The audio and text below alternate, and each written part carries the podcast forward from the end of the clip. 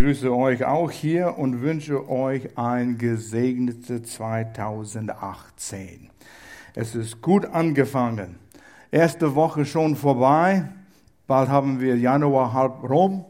Und dann kommt Frühling und dann ist das Jahr fast halb vorbei und wir haben noch nichts erreicht. Es ist Zeit, etwas zu tun. Duh. Ihr seid noch im Schlaf. Aber wie ist es? Wir eilen oft sehr schnell herum und wir meinen, wir müssen viel schaffen. Richtig? Und diesen Druck spüren wir sehr oft. Besonders an einem neuen Jahr. Wir haben unsere Vorsätze gemacht und wir wollen viel erreichen. Und äh, es ist eine, fast eine Krankheit, beschäftigt zu sein. Wir meinen, wir müssen immer beschäftigt sein. Wir müssen was tun. Wir müssen was erreichen. Und wir, wir versuchen das alles unter einem Hut zu kriegen. Aber manchmal sagt Gott, Moment mal, nimm ein bisschen Zeit. Überleg, wo du bist und was du tust. Wir warten nicht gerne. Wer wartet gerne in eine Schlange? Niemand. Nee, das glaube ich nicht. Der ist ein Lastwagenfahrer. Der wartet gar nicht gern in seinem Lastwagen. Der will vorwärts kommen. Ist es nicht so? Wenn du auf der Autobahn bist oder in eine, irgendwie in einem Stau und du siehst, wie einer vor dir äh, rechts und links in die, die Spur wechselt, um vorwärts zu kommen, und du denkst, ja, wird er wirklich viel Zeit sparen? Und dann deine Spur fängt an zu bewegen und du gehst ihm vorbei und du grinst ihm an und so, hat dir gar nichts geholfen, ja. Aber wir meinen, wir müssen vorwärts kommen. Oder wenn du im Lebensmittelgeschäft bist, und ich war diese Woche auch im Lebensmittelgeschäft, habe was gekauft. Und was macht man, wenn man zu der Kasse geht? Man guckt, wo ist die kürzeste Schlange? Richtig? Wir sind alle so. Warum?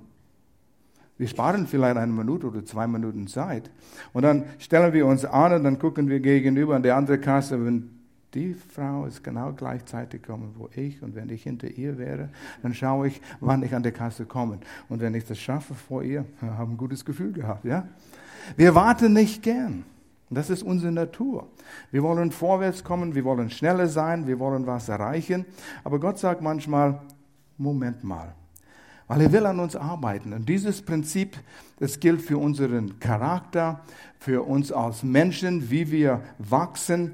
Äh, wir müssen lernen, Vertrauen in unserem Vater im Himmel zu haben, so wie Gloria gesungen hat. Niemand kümmert sich so um uns wie unser Vater im Himmel. Und manchmal hat das mit ein bisschen Warten zu tun, damit er an uns arbeiten kann. Und das sind Prozesse und diese Prozesse dauern, das nimmt Zeit, gehen länger als was wir wollen oder erwarten. Und manchmal Gottes Timing denken wir, hast du meine Adresse verloren, Gott? Nein. Sein Timing ist immer richtig. Wenn wir lernen, auf ihm zu vertrauen. Und wir haben einen Leitvers hier ausgesucht im Psalm 37, die Verse 5 bis 7. Ganz tollen Psalm. Überlass dem, dem Herrn die Führung deines Lebens. Können wir das tun? Es ist schwer. Wir wollen die Herrschaft in unserem Leben haben. Wir wollen die Führung behalten. Und wir lassen niemanden in unserem Leben sprechen, um uns was zu sagen. So sind wir Menschen. Überlass dem Herrn die Führung deines Lebens und vertraue auf ihn. Er wird es richtig machen. Das ist die größte Herausforderung für viele Menschen hier. Und wir bejahen diesen Vers, aber wenn es zum alltäglichen Leben kommt, wir wollen die Kontrolle haben. Vers 7. Sei ruhig in der Gegenwart des Herrn und warte, bis er eingreift. Das ist eine Herausforderung. Es ist eins leicht, das zu lesen. Es ist leicht zu sagen, ja, das will ich in meinem Leben, bis die Umstände sich ein bisschen kippen und wir merken, jetzt muss ich warten. Gott, wo bist du? Ich warte ewig, bis du was tust. Und wir befinden uns in verschiedenen Situationen, ich will sie noch ansprechen.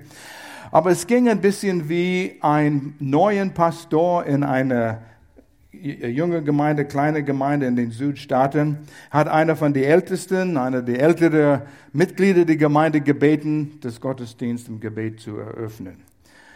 Und der Mann stand auf, der alte, ältere Herr, und sagte, Herr, ich hasse Buttermilch.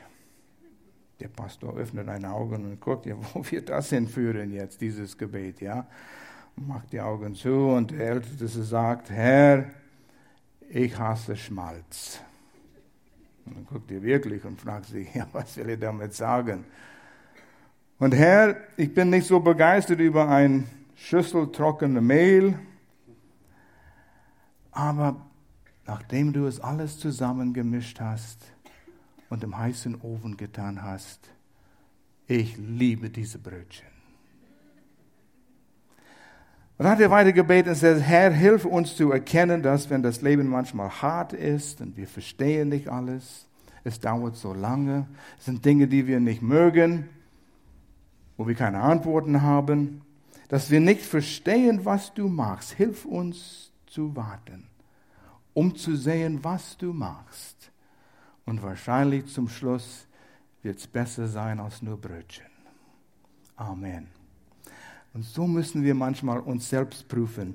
Herr, kann ich auf dich warten?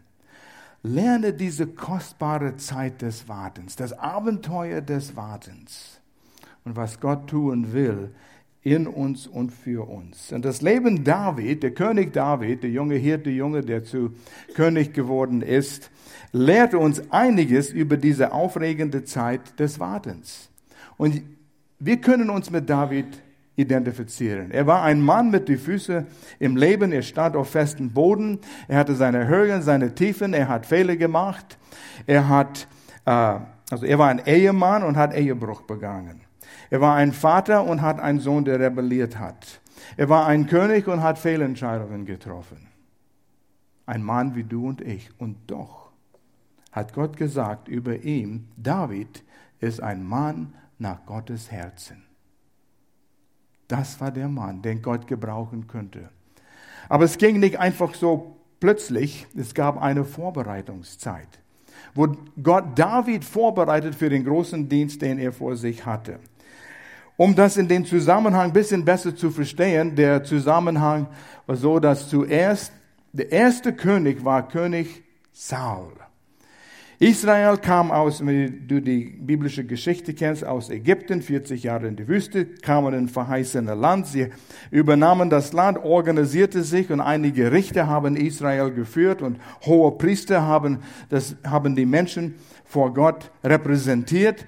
Und es kam zu dem Punkt, wo Israel nicht so ganz Gottes Wege gefolgt hat. Eli war der hohe Priester zur Zeit und seine Söhne waren Richter in verschiedenen Bereichen in dem Land, ins Land Israel. Und Eli war alt, hat nicht gut geleitet und seine Söhne waren ungerecht. Sie haben äh, Bestechungsgelder angenommen. Samuel war alt und seine Söhne haben auch nicht richtig geführt als, als Propheten. Und so Israel kam, also die, die leitenden Leute kamen zu Samuel und sagten, wir wollen einen König. Israel wünschte sich ein König, so wie die anderen Nationen. Sie hatten es satt. Und wir lesen, das war ein Fehler. Und wir sehen das gleich. 1. Samuel Kapitel 8, Verse 5 bis 7, da heißt es, sehe her, sagten sie, die, das Volk zu Samuel, du bist jetzt alt und deine Söhne sind nicht wie du, gib uns einen König, der über uns richtet, wie ihn alle anderen Völker haben.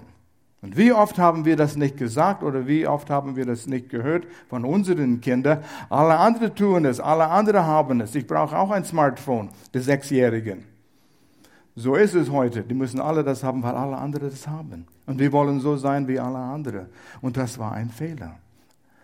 Und in Vers 6, Samuel war sehr ärgerlich über ihre Bitte, ihnen einen König zu geben, um über sie Recht zu sprechen und fragte den Herrn um Rat.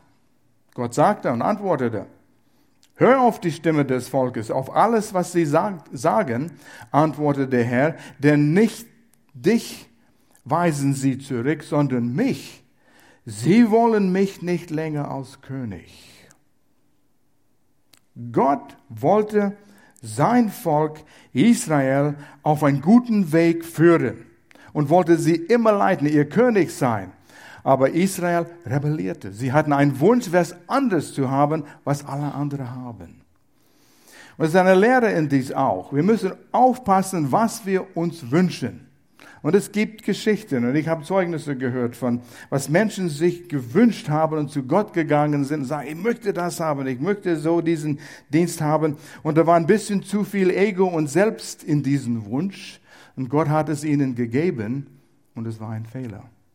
Aber Gott ist manchmal so. Er gibt es, wenn wir ständig daran bleiben und äh, sagen, Gott, ich will, ich will, ich will.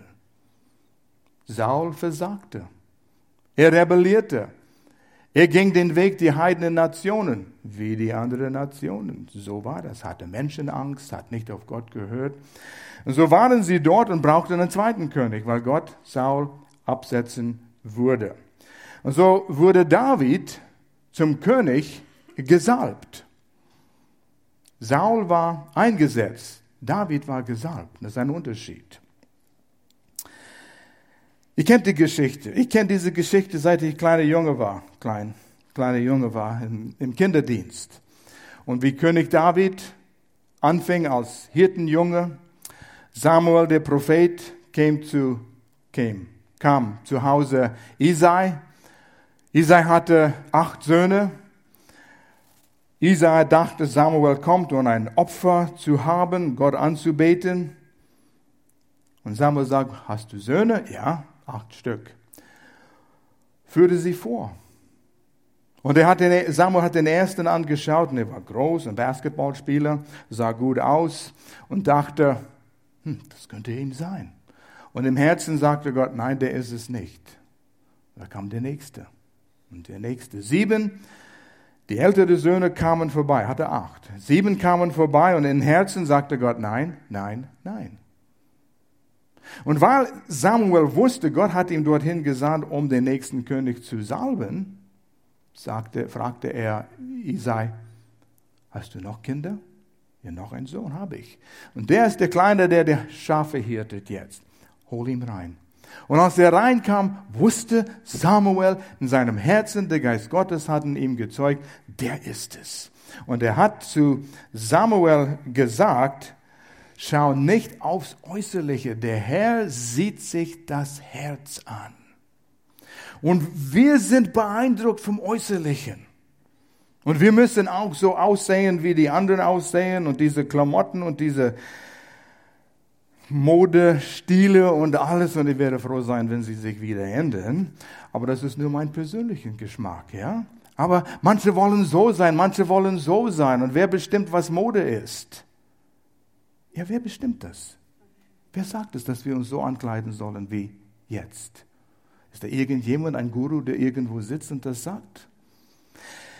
Es kommt. Und wir wollen so sein wie die anderen. Wenn ihr zur Schule geht, in die Schule, ihr wollt so angezogen sein mit Markenklamotten wie die anderen. So wie die anderen Nationen sind. Aber der Herr schaut auf dem Herzen. Der Charakter. Das ist für ihn das Wichtige. David hatte nichts äußerlich zu sagen, er würde passen als König. Erstens war er der Jüngste, nicht der Erstgeborene. Und normalerweise würde der Erstgeborene an der ersten Position sein für einen besonderen Dienst oder etwas. Aber er war der Jüngste, der Kleinste. Er war der Hirtenjunge. Niemand hätte gedacht, der würde gesagt für einen König. Äußerlich war nichts da, aber das Herz und David wusste, der wird der nächste König. Und so wurde äh, David ausgerüstet für seinen Dienst an diesem Zeitpunkt, wo er berufen wurde. Und das ist interessant. Wir, wir, wir lernen gleich, wie David noch warten müsste. Aber zur Zeit, wo Gott eine Person ruft, beruft, rüstet er ihm auch aus.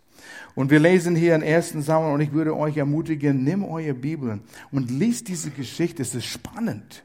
Ich kenne diese Geschichte, wie ich sagte, vom kleinen Junge im Kinderdienst in unserer Gemeinde, wo ich groß geworden bin. Ich könnte dir die Geschichte erzählen. Aber ich nahm die Bibel nochmals und ich las da durch und sagte, wow, schau mal. Schau mal, was Gottes Wort sagt. Schau mal, wie er das geschrieben hat. Schau mal die Worte, die benutzt worden sind. Es war spannend, es war aufregend es, es hat mich so begeistert, einfach das nochmals zu lesen und mir Zeit zu nehmen, Lass es auf mich wirken. Und hier in 1 Samuel, Kapitel 16, Vers 13, in der Schlachterübersetzung.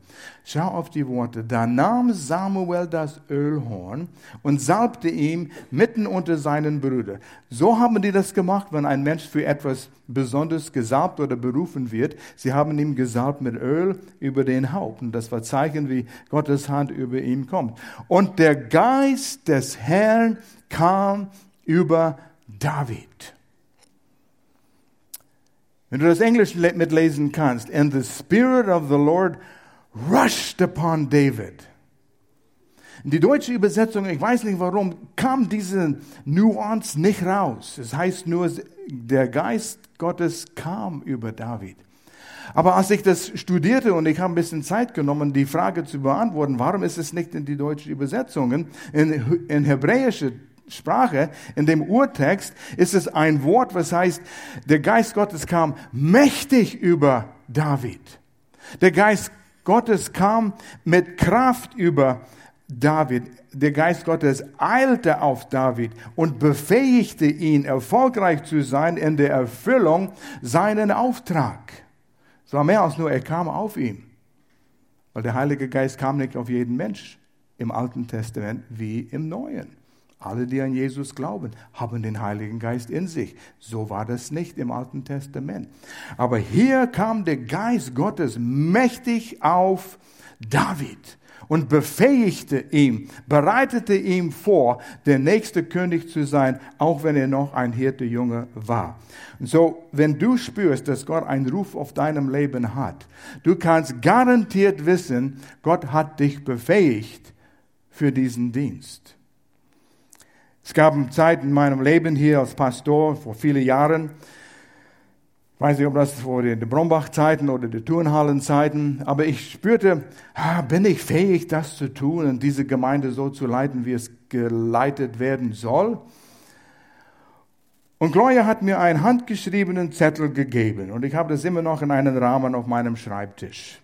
Und da heißt es, und das ist die Wahrheit hier, oh, wir haben vergessen, kam über David von diesem Tag an und weiterhin, der Geist Gottes ging nicht von David weg, von dem Tag an. Gott ist mit dir. Er geht nicht rein und raus, er geht nicht, kommt nicht und dann geht weg. Es ist eine Glaubenssache. Und im Glauben wirst du deine Befähigung auch erkennen. Ähm, Gott ruft, das war das Zettel, was Glory mir gegeben hat. Gott ruft nicht die Befähigten, Gott befähigt die Berufenen. Wenn wir aufs Äußerliche schauen, denken wir, wer ist der Befähigste hier, diesen Dienst oder Amt zu übernehmen. Wo Gott sagt, wer hat das Herz? Ich werde ihn berufen und dann werde ich ihn befähigen oder ihr.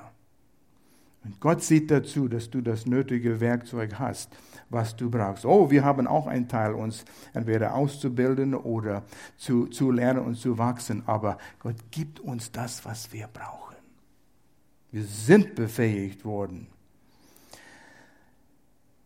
David musste jetzt sieben Jahre warten, bis er König wurde.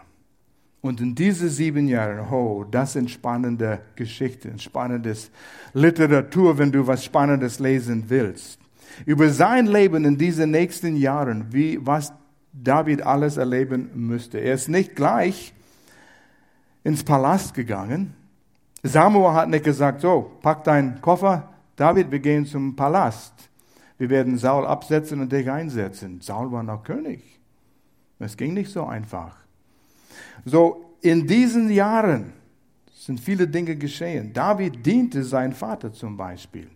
Er diente die Schafe, er hirtete die Schafe und diente damit sein Vater. Gott, ich bin gesalbt für König. Könnten wir nichts Besseres tun, als hier unter einem Baum zu sitzen und Schafe zu schauen? Wo ist mein Auftrag? Er diente Saul in dieser Zeit.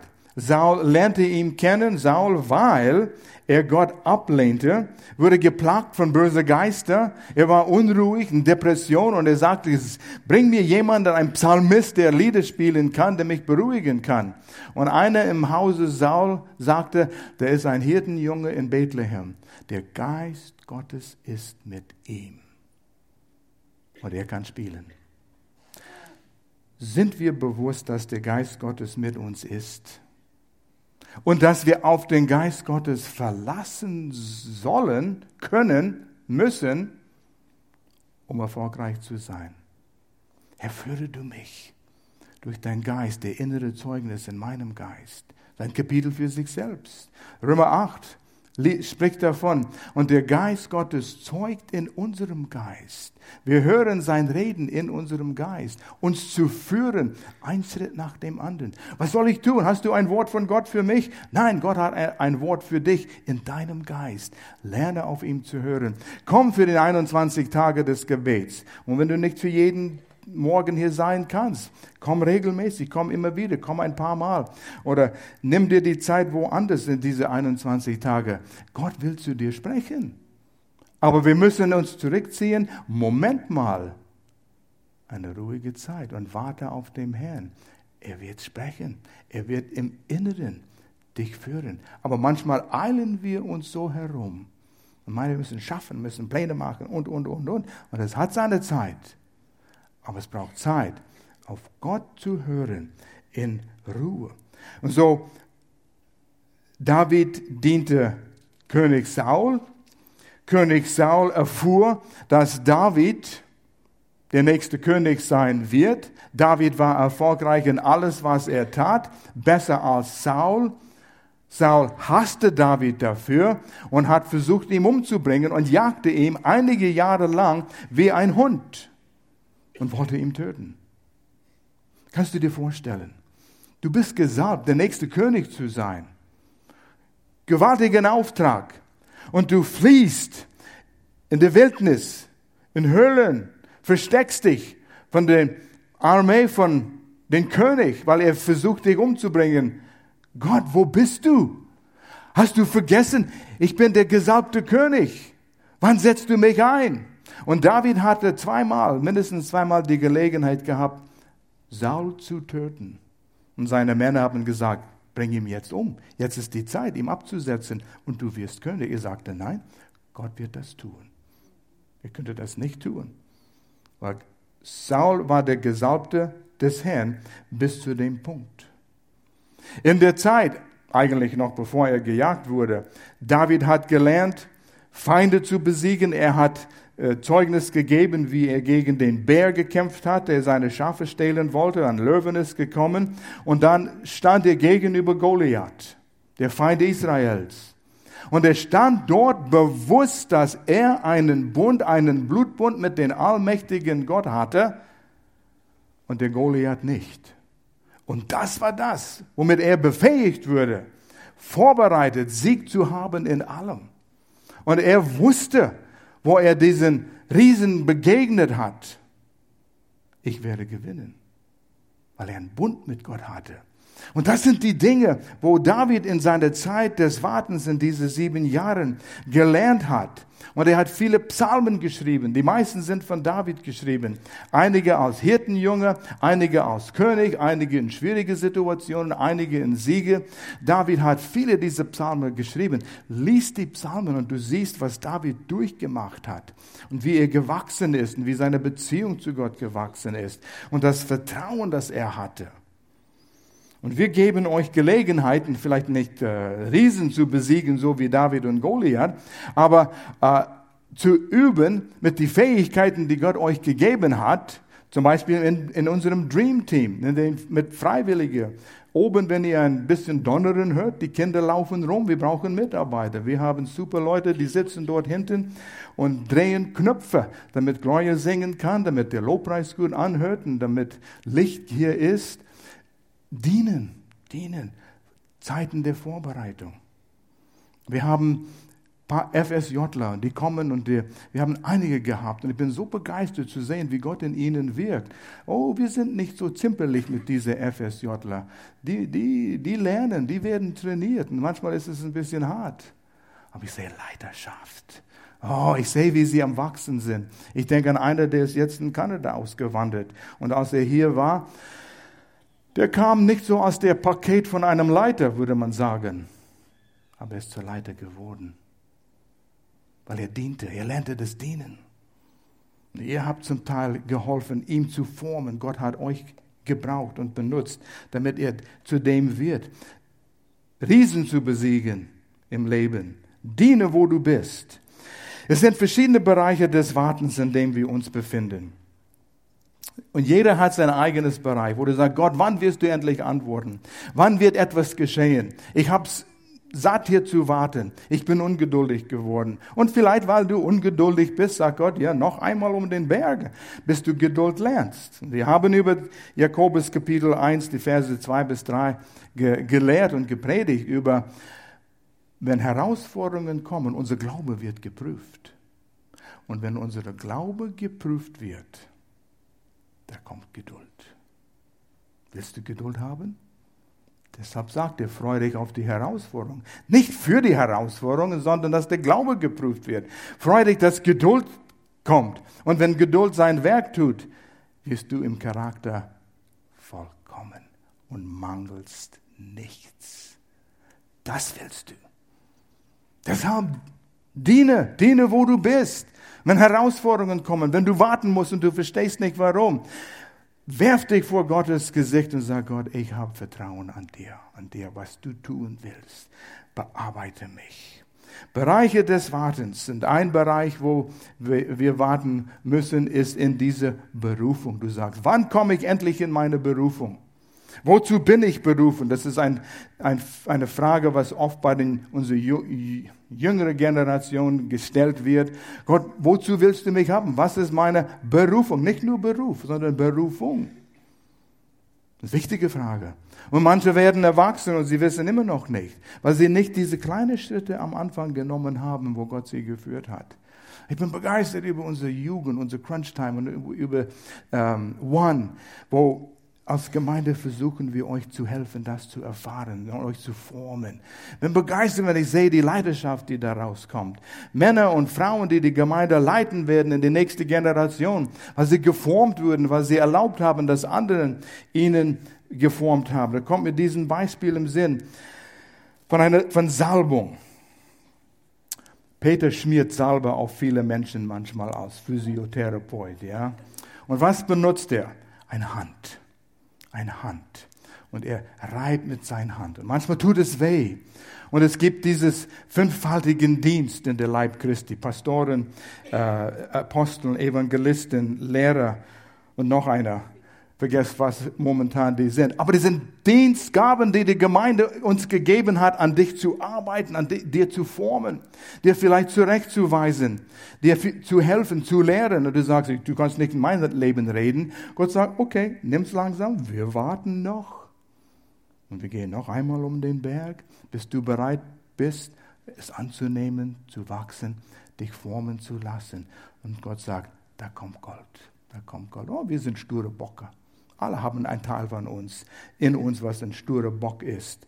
Und wir, unser Stolz und unser Ego kämpft ständig gegen uns. Und unser Fleisch, unsere alte Natur will nicht, dass wir geformt werden.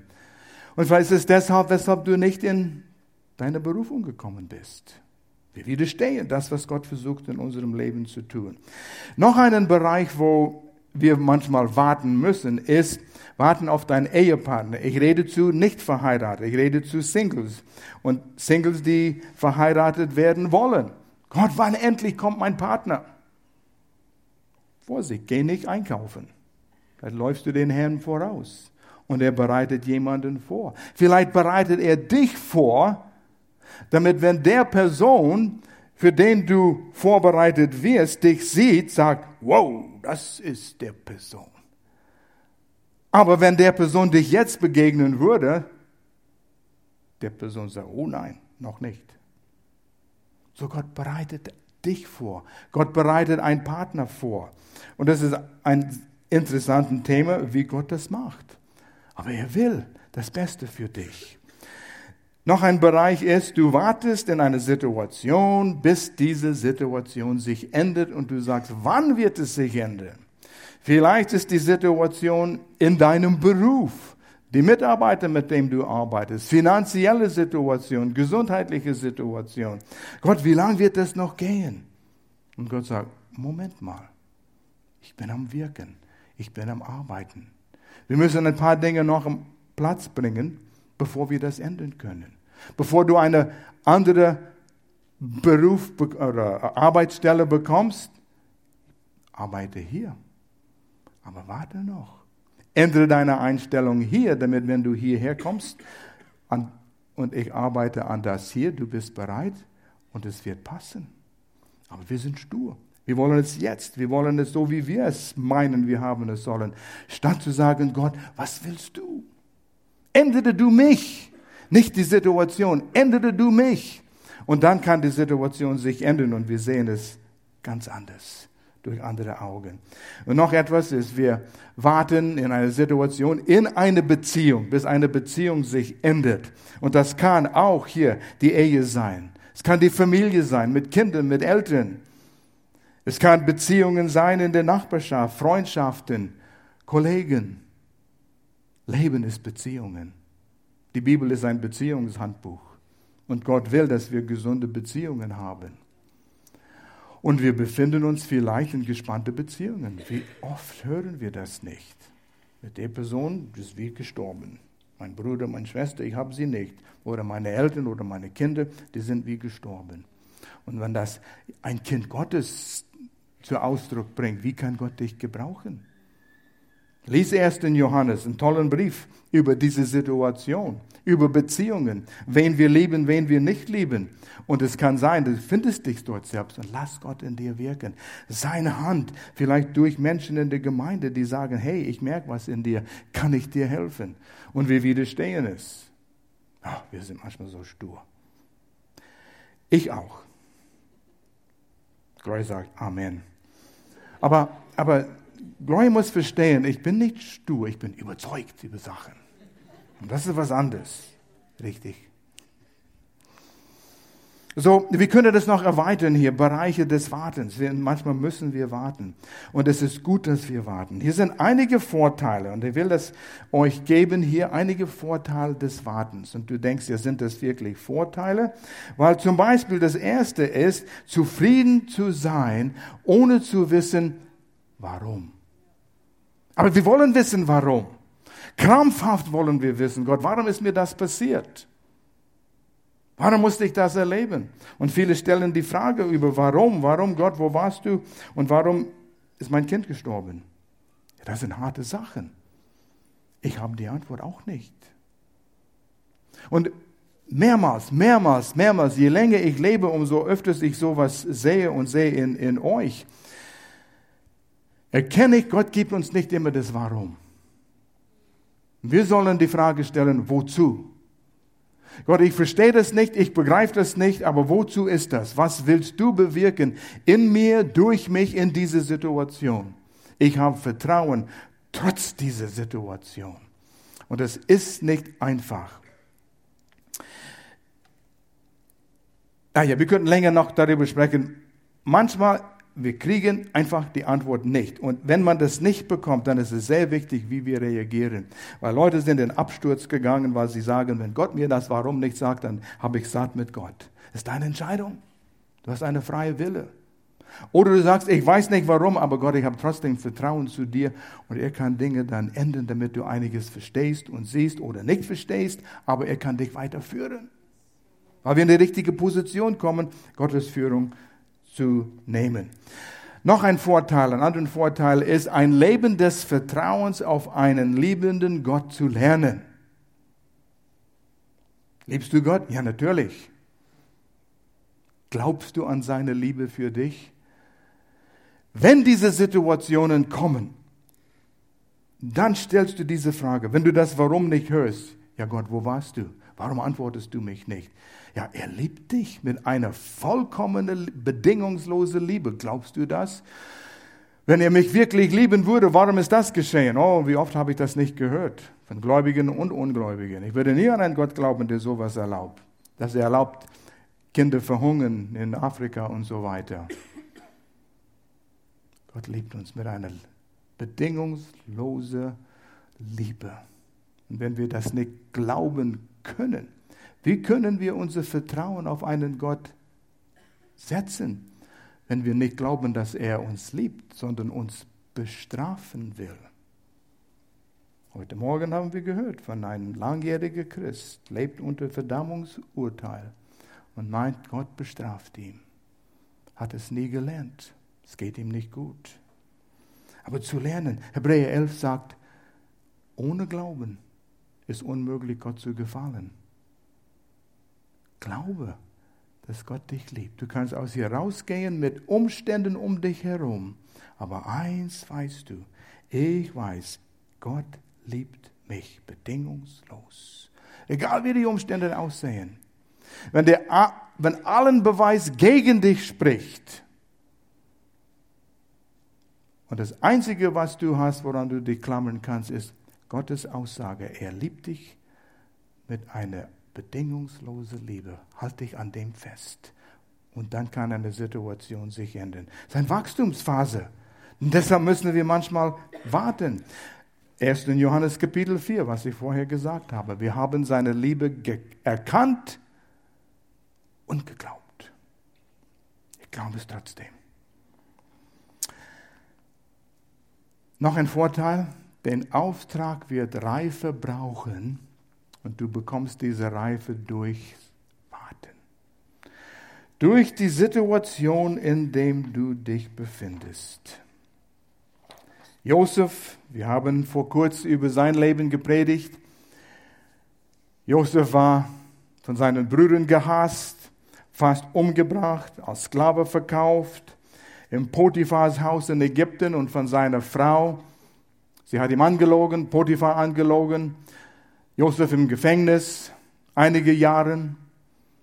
Und dann kam Becker, Mundschenk, die sind rausgekommen, weil Josef einen Traum gedeutet hat. Und Josef sagt, denk an mich, wenn du wieder zu Potiphars Haus kommst. Ich sitze hier unschuldig.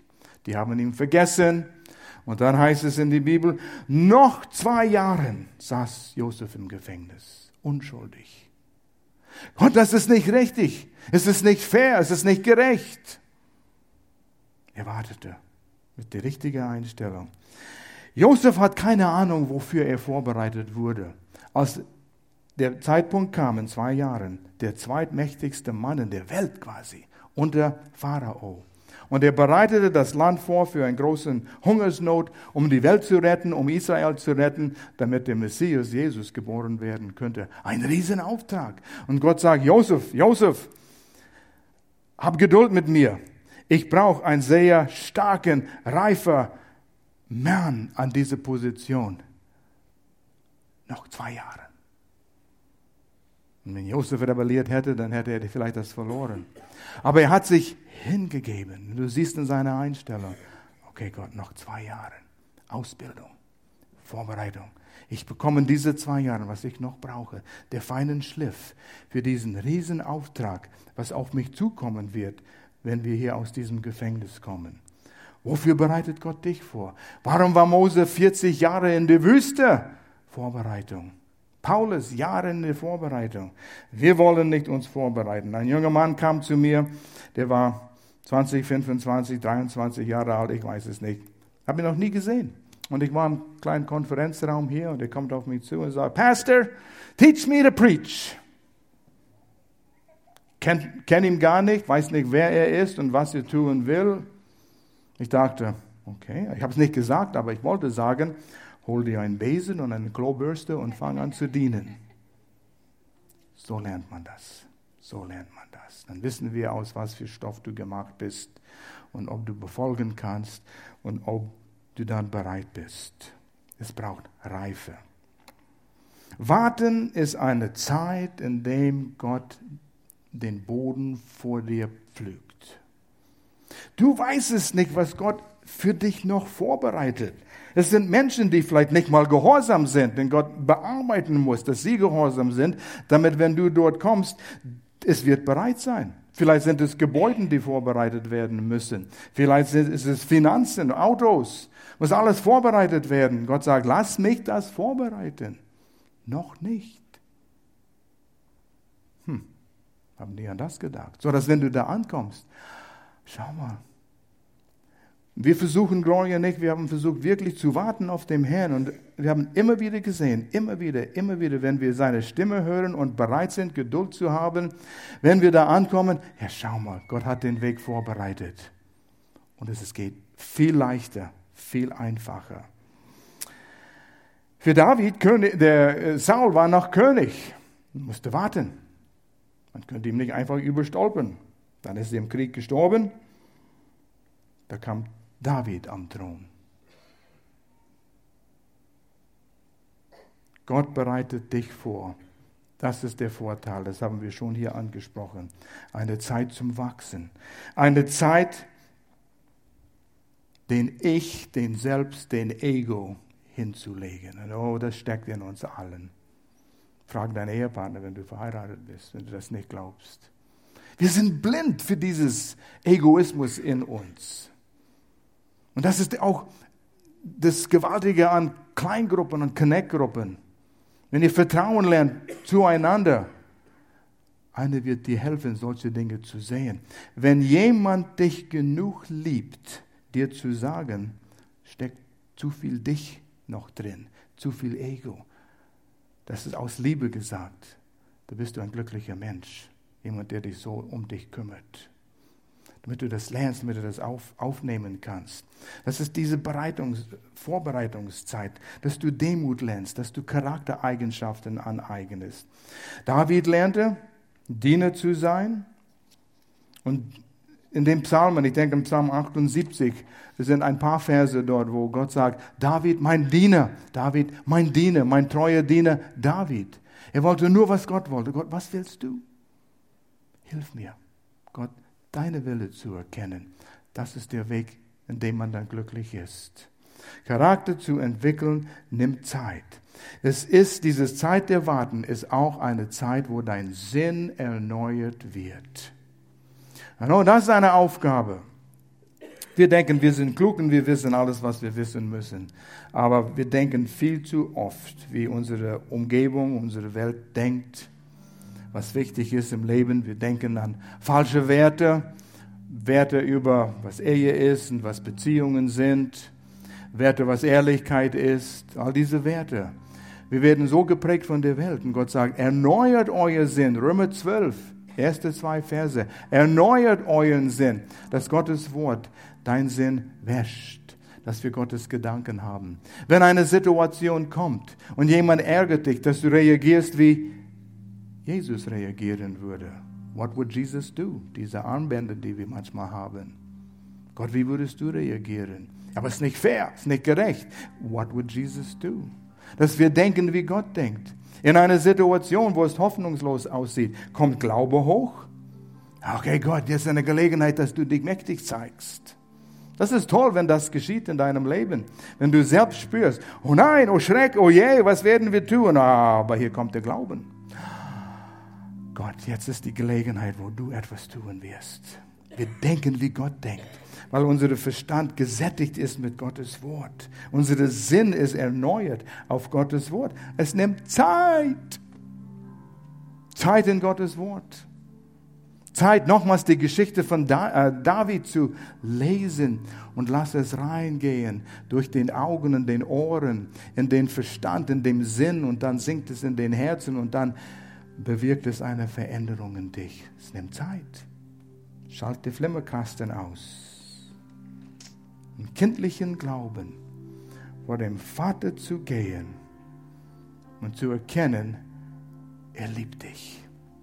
Er liebt mich. Mach deine Augen zu.